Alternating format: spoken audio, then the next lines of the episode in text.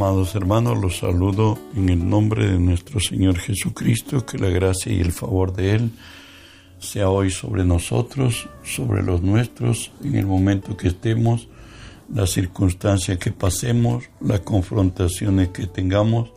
Recuerde que si Dios es por nosotros, nada ni nadie podrá contra nosotros. Hoy estudiamos la palabra de Dios en el Evangelio de Juan capítulo 3 verso 6 que nos dice así, lo que es nacido de la carne, carne es, y lo que es nacido del Espíritu, Espíritu es. Estamos estudiando la serie titulada Los que nacieron de Dios. Hoy veremos libres del pecado.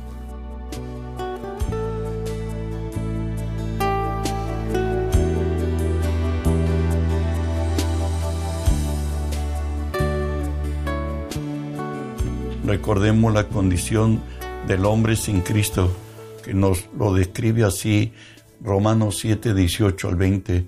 Y yo sé, en mí, esto es, en mi carne, no mora el bien, porque el querer el bien está en mí, pero no el hacerlo, porque no hago el bien que, que quiero, sino el mal que no quiero, eso hago.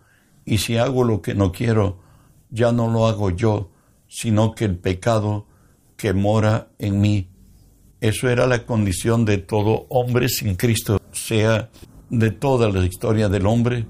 Hemos nacido con la herencia del pecado y aún un bebé usted puede distinguir que hace cosas que pareciera que lo está pensando todo hacer malo, pero la herencia del pecado ya está en él obrando y fue en todo hombre, también en nosotros.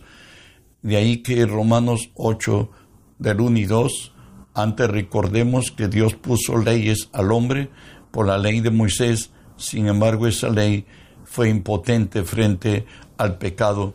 Por ello nos dice así la escritura Romanos 8, porque la ley del Espíritu de vida en Cristo Jesús me ha librado de la ley del pecado y de la muerte, porque lo que era imposible para la ley, por cuanto era débil por la carne, Dios enviando a su Hijo en forma, en semejanza de carne de pecado, a causa del pecado, condenó al pecado en la carne.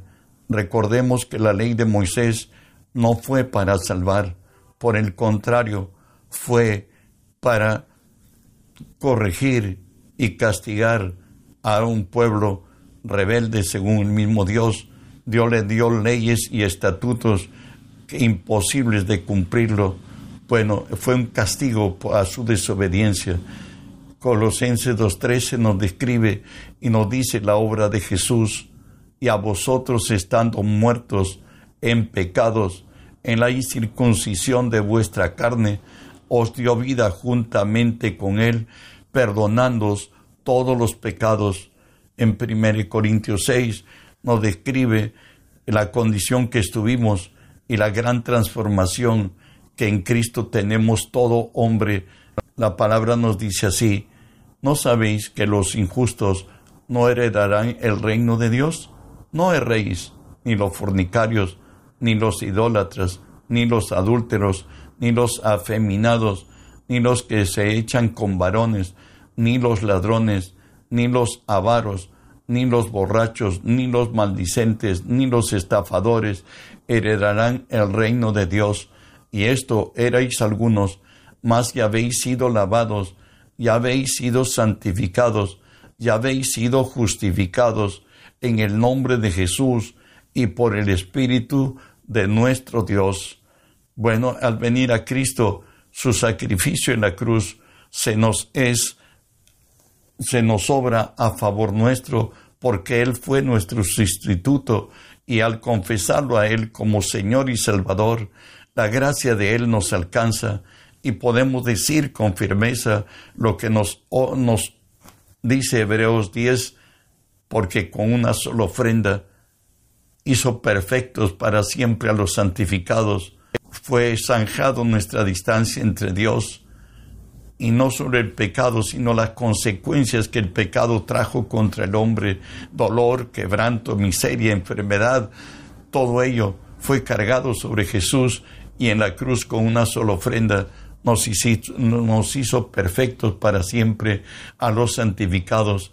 Dios dice que Él será propicio a nuestras injusticias, como lo, como lo dice Hebreos 8, 12 porque seré propicio a sus injusticias y nunca más me acordaré de sus pecados y de sus iniquidades. Dios es clemente y misericordioso y le dice al hombre, a ti, a mí y a todas las generaciones, Ezequiel 18, 23, ¿quiero yo la muerte del impío? Dice Jehová el Señor, no, vivirá si se apartare de sus caminos.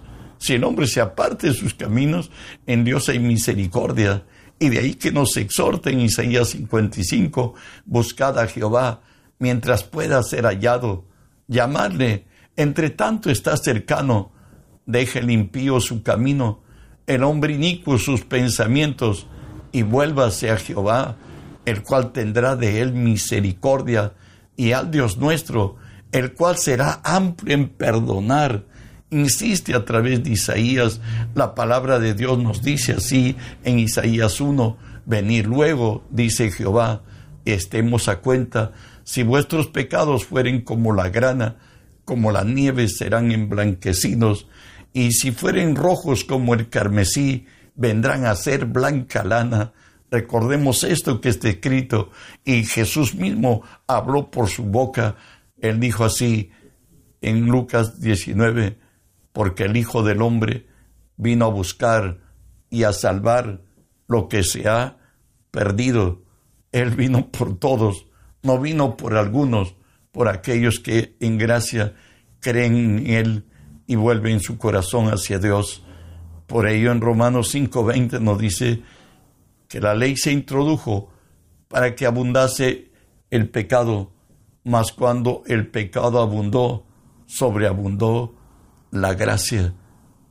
Pablo, perseguidor de la iglesia, puede decirnos en 1 Timoteo 1.15, palabra fiel y digna de ser recibida por todos, que Cristo Jesús vino al mundo para salvar a los pecadores, de los cuales yo soy el primero. Hoy veremos el trato de Dios con el pasado, por cierto, con aquellos que ya somos de Él y somos de Cristo, hemos nacido del Espíritu de Dios. Romanos 6:6 nos dice, sabiendo esto, que nuestro viejo hombre fue crucificado juntamente con Él, para que el cuerpo de pecado sea destruido, a fin de que nos sirvamos más al pecado. Venidos a Cristo, el hombre que vivió en nosotros, el rebelde, el cargado de maldad, de dolor, de quebranto, de todo lo malo que pasó en nuestro pasado, Él fue llevado a la cruz. Dios jamás pretendió transformarlo al que había no creado. Dios determinó que el rebelde moriría con Él en la cruz y al hombre viejo que hubo en nosotros juntamente lo llevó a la cruz y haya muerto.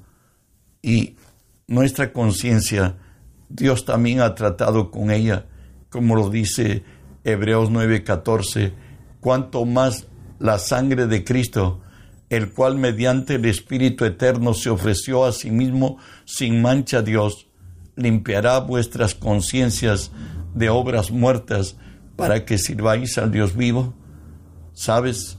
Dios había determinado ya no vivir en templo hecho por manos de hombres, Dios determinó vivir en el templo que somos su pueblo, los que hemos nacido de Dios, pero para que el, Dios santo, excelso, puro, sin mancha y sin contaminación, viva dentro del cuerpo del hombre, pues Él extinguió nuestro pasado, nuestro desatino, nuestro dolor, nuestra vergüenza, nuestro quebranto, todo aquello que que no había venido de Él, tendría que ser existido porque Él es santo y el templo que habitaría es santo. Por eso es que cuando recibimos a Cristo somos santos, separados para Él. De pronto hoy nuestra conciencia está libre de obras muertas. Hoy es como que recién hemos nacido, estamos libres del pecado y estamos libres de nuestro pasado. Además de esto, ¿qué hace Dios en la vida del cristiano? Colosenses 1, 26 y 27 nos dice el misterio que había estado oculto desde los siglos y edades pero que ahora ha sido manifestado a sus santos, a quienes Dios quiso dar a conocer las riquezas de la gloria de este misterio entre los gentiles, que es Cristo en vosotros, la esperanza de gloria. Hoy Jesús vive en ti, y Dios Jesús vive en todo aquel que nació de nuevo. De ahí que somos exhortados por la palabra en 2 Corintios 5, donde nos dice de manera que nosotros de aquí en adelante, por cierto, desde el día que ha recibido a, Jesús como Señor, a nadie conocemos según la carne, aun si a Cristo conocimos en la carne, ya no le conocemos así, de modo que si alguno está en Cristo, nueva criatura es, todas las cosas viejas pasaron, he aquí todas son hechas nuevas, pues en Cristo somos libres del pecado, también somos libres del poder de la ley. Decíamos que la ley fue aplicada para los rebeldes. Escúchenlo. Ezequiel 20, 22 al 25. Dios habla de cuando estaba con su pueblo en Israel en el desierto. Ahí ellos le provocaron a Dios y Dios dice, mas retraje mi mano a causa de mi nombre, para que no se infamase a la vista de las naciones ante cuyos ojos los había sacado. También les alcé yo mi mano en el desierto, jurando que los esparciría entre las naciones y que los dispersaría por las tierras, porque no pusieron por obra mis decretos, sino que desecharon mis estatutos y profanaron mis días de reposo, y tras los ídolos de sus padres se les fueron los ojos. Por eso, yo también les di estatutos que no eran buenos y decretos por los cuales no podían vivir. Israel fue rebelde. El Señor dice duro de servicio y la ley fue precisamente por la rebeldía de Israel. Dios les dio estatutos que no eran buenos y decretos por los cuales no podían vivir. Y en primera Timoteo nos habla Pablo en el capítulo 1 por qué razones se dio la ley, conociendo esto, que la ley no fue dada para el justo, sino para los transgresores y desobedientes, para los impíos y pecadores, para los irreverentes y profanos, para los parricidas y matricidas, para los homicidas, para los fornicarios, para los sodomitas, para los secuestradores, para los mentirosos y perjuros, para cuanto se oponga a la sana doctrina. Y de ahí que en los salmos le decía Dios a su pueblo, Salmo 32, 9, no seáis como el caballo o como el mulo sin entendimiento, que han de ser sujetados con cabestro y con freno, porque si no, no se acercan a mí. Dios es justo. Dios tenía que poner a los rebeldes leyes severas para, por lo menos por el temor de que hay un Dios que los juzgará, buscarán de frenarse en algo. Pero Dios en su gracia nos santificó en Jesús. ¿Sabe qué?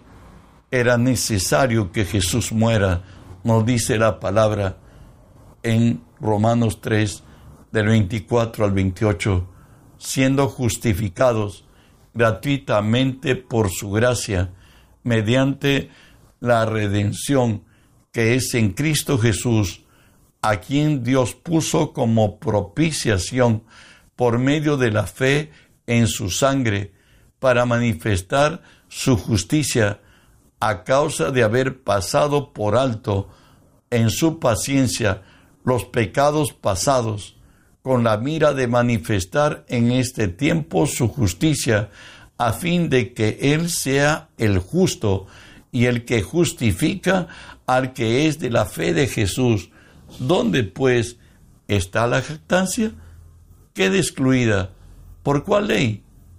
¿Por la ley de las obras? No, sino por la ley de la fe. Concluimos que el hombre es justificado por fe sin las obras de la ley.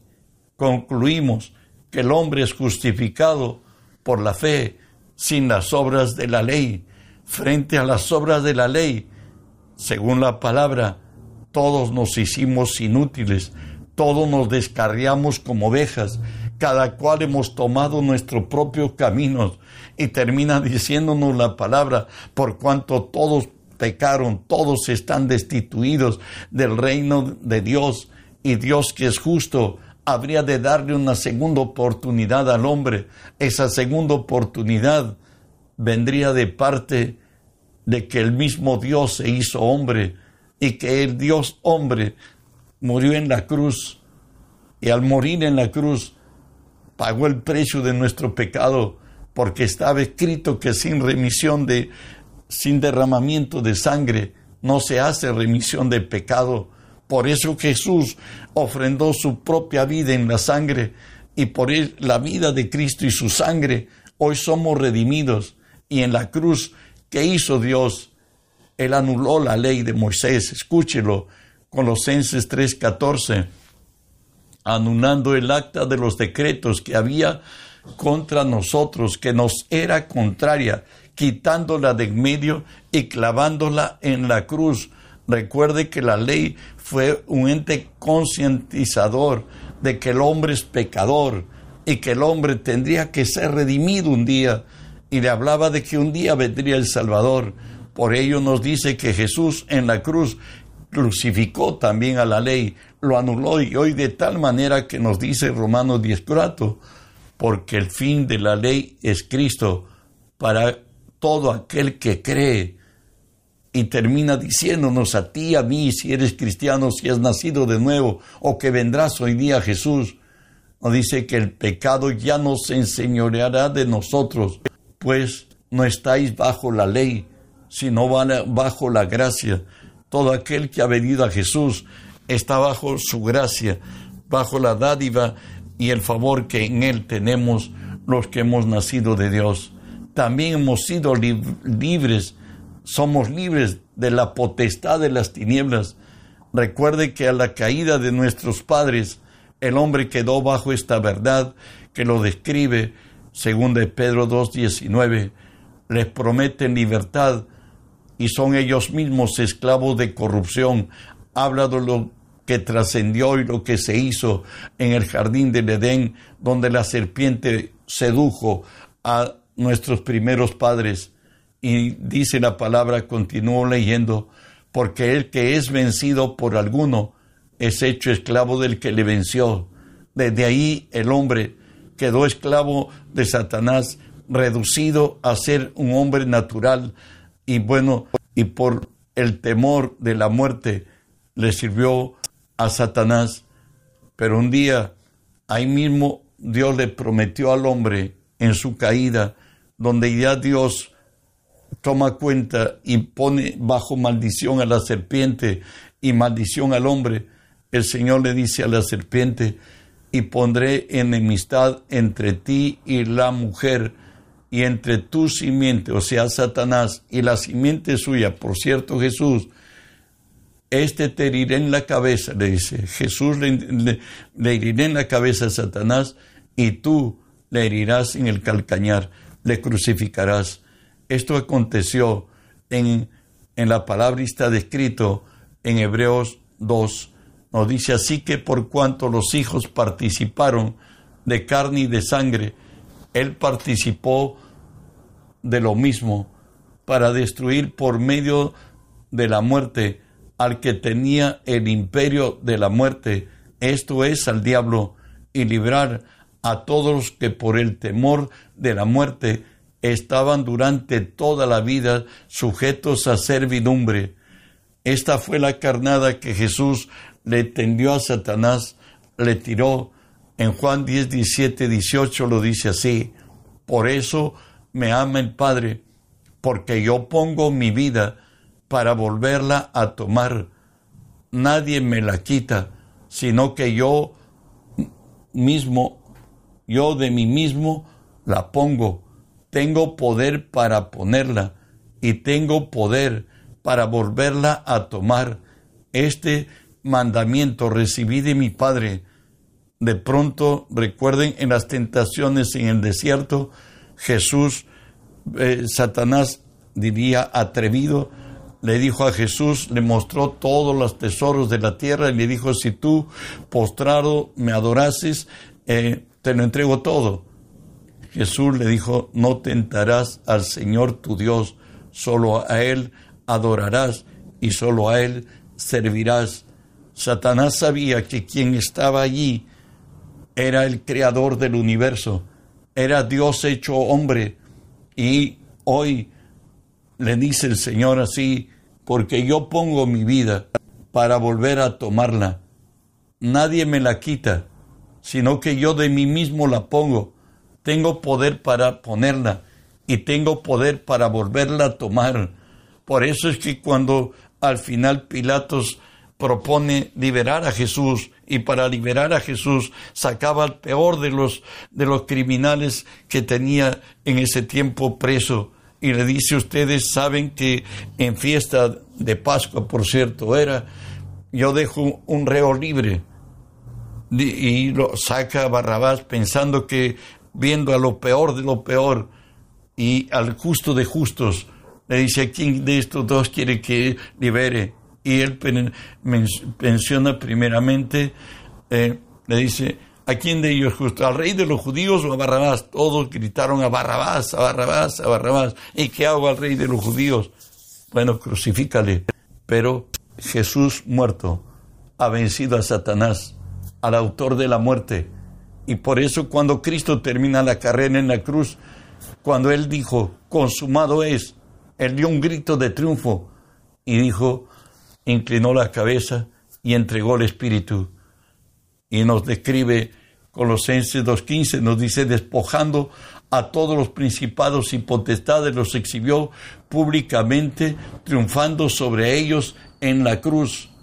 Y en Efesios ya 1, Cristo resucitado, nos dice la palabra, la cual operó en Cristo resucitándole de los muertos y sentándole a su diestra en lugares celestiales sobre todo principado y autoridad, poder y señorío, sobre todo nombre que se nombra, no solo en este siglo, sino también en el venidero, y sometió todas las cosas bajo sus pies y le dio por cabeza sobre todas las cosas a la iglesia. Satanás está vencido, está bajo los pies de Cristo y está bajo los pies de ti y de mí. El Señor nos ha dicho en mi nombre, echaréis fuera demonios.